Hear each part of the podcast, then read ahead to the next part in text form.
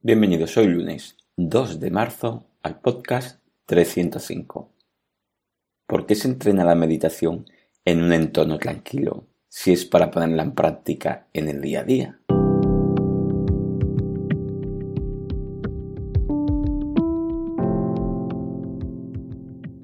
Bienvenidos de nuevo a Meditación Online y Mindfulness, producido por pcardenas.com, el podcast donde hablaremos de técnicas, prácticas, noticias, dudas y todo lo relacionado con la atención consciente plena y cómo podemos aplicarla.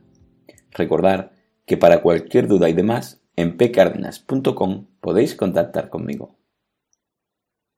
Bueno, el tema de hoy es ¿por qué se entrena la meditación en un entorno tranquilo si es para ponerla en práctica en el día a día? Hoy hablaremos de por qué da mejores resultados y en menos tiempo la meditación sentado. Comentaremos también qué se suele pensar a veces cuando pensamos en realizar una práctica sentado. Algunos ejemplos para que se entienda mejor y los beneficios que se obtiene y una propuesta por si decides ponerte a ello.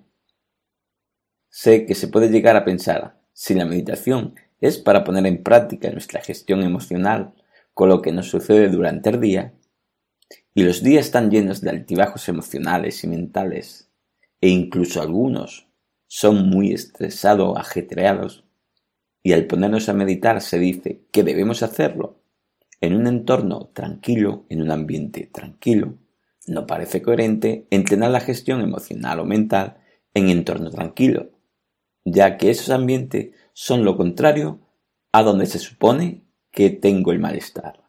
Porque lo ideal sería entonces entrenar esa atención consciente plena en ambientes parecidos, ¿no? Sí, no. A ver, se debería entrenar en entornos parecidos para enseñar a la mente a qué hacer en situaciones parecidas y así ponerlo en práctica cuando se den las verdaderas situaciones. Pero, antes de todo, es aprender y asimilar qué se va a hacer y cómo se va a hacer, experimentarlo y mejorarlo para ponerlo en práctica en cualquier situación. Sería, primero, asimilar, luego, situaciones parecidas y, por último, situaciones donde realmente lo queremos aplicar, por estructurarlo de alguna manera. Entonces, se entrena en entornos controlados, entorno donde nosotros, hasta cierto punto, tenemos el control o la decisión de cómo se va a hacer. Porque ahí, ahí, siempre podremos decidir parar, repetir, continuar, experimentar, etcétera, etcétera, sin consecuencia externa de que si lo hiciéramos en otros entornos, circunstancia, momento del día, que pueden requerir nuestra atención, nuestra acción directa. Y Realmente lo que entrenamos es la asimilación de una rutina mental, de un proceso cognitivo, de una técnica que queremos que nos salga bien, a ser posible, de manera más natural.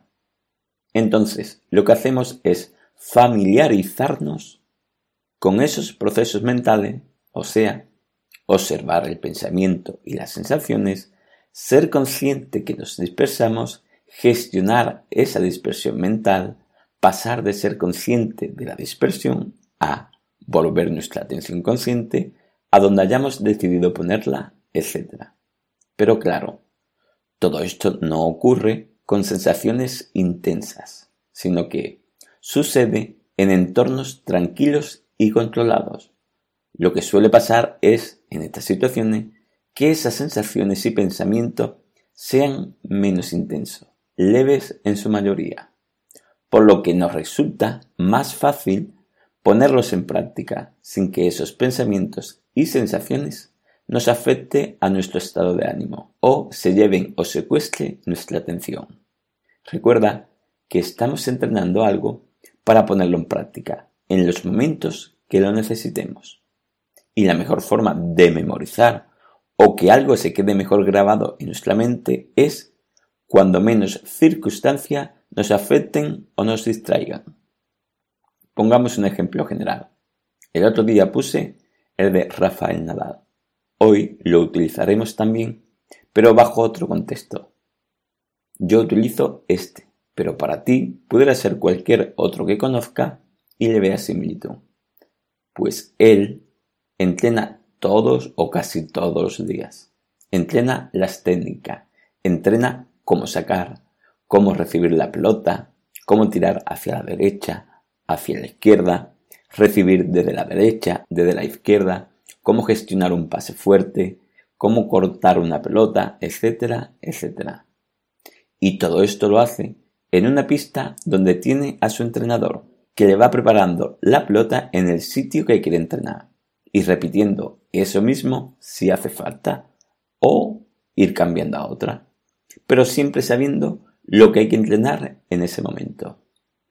Porque está claro que el entrenador no es el contrincante que va a intentar hacer el punto ganar, sino que el entrenador se la prepara para que entrene esa técnica, sin la presión de tener ese punto en juego, sin intención de tirársela incómodamente, al menos hasta que coja Rafael Nadal, en este caso, cierta soltura, sino lo que hace es hacerlo desde un entorno más controlado, que controlan ellos, y ellos deciden qué entrenar y cómo entrenarlo.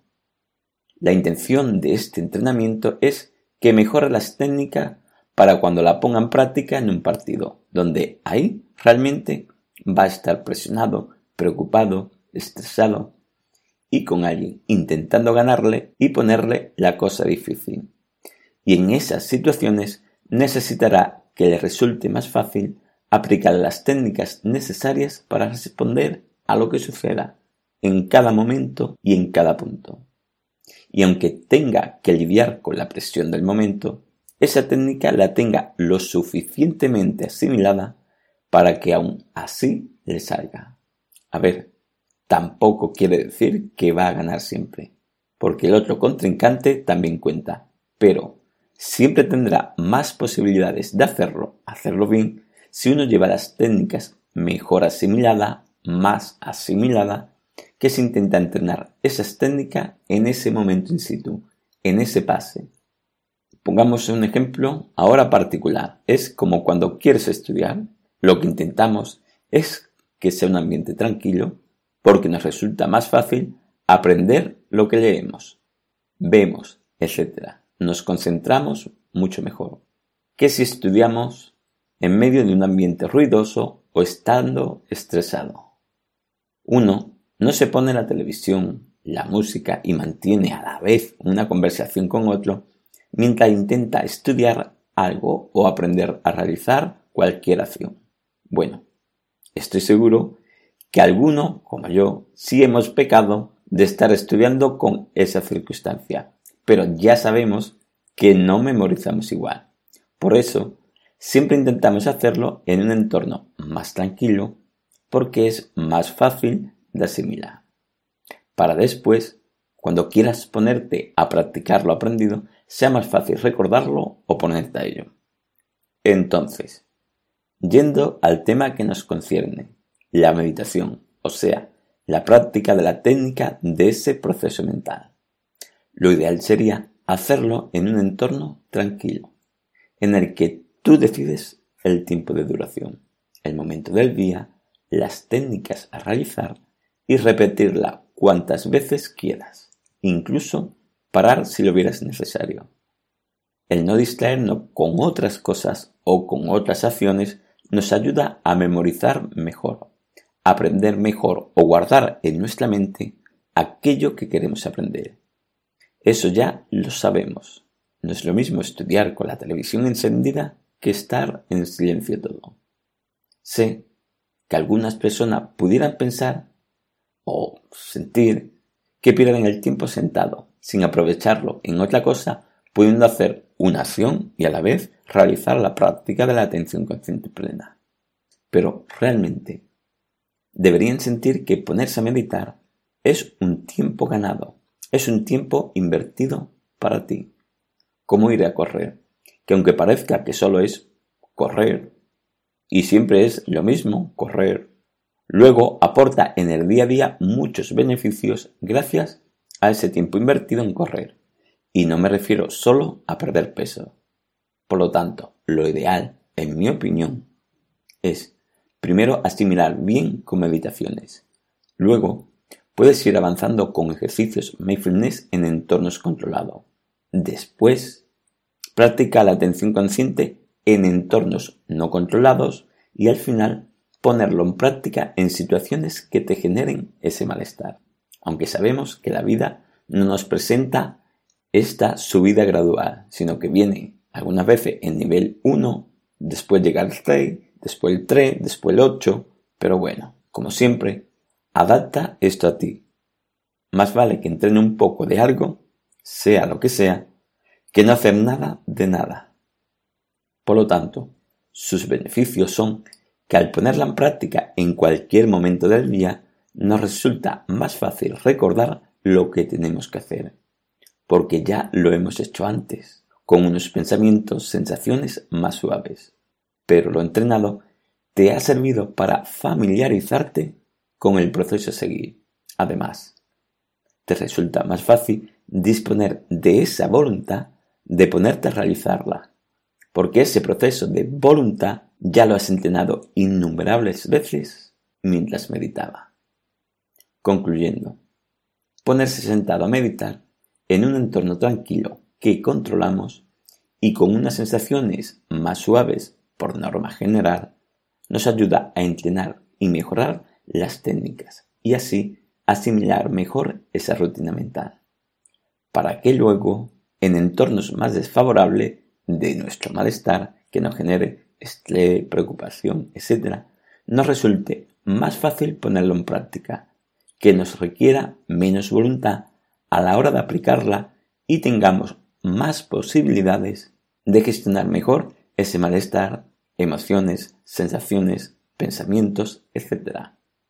Por lo que sería bueno plantearse durante un minuto una reflexión cuando termine este podcast, para dar ese pasito en obtener mejores resultados en tu gestión emocional y mental y empezar, aunque sea con un minuto o unos mínimos minutos, esa práctica sentado de la meditación o mindfulness.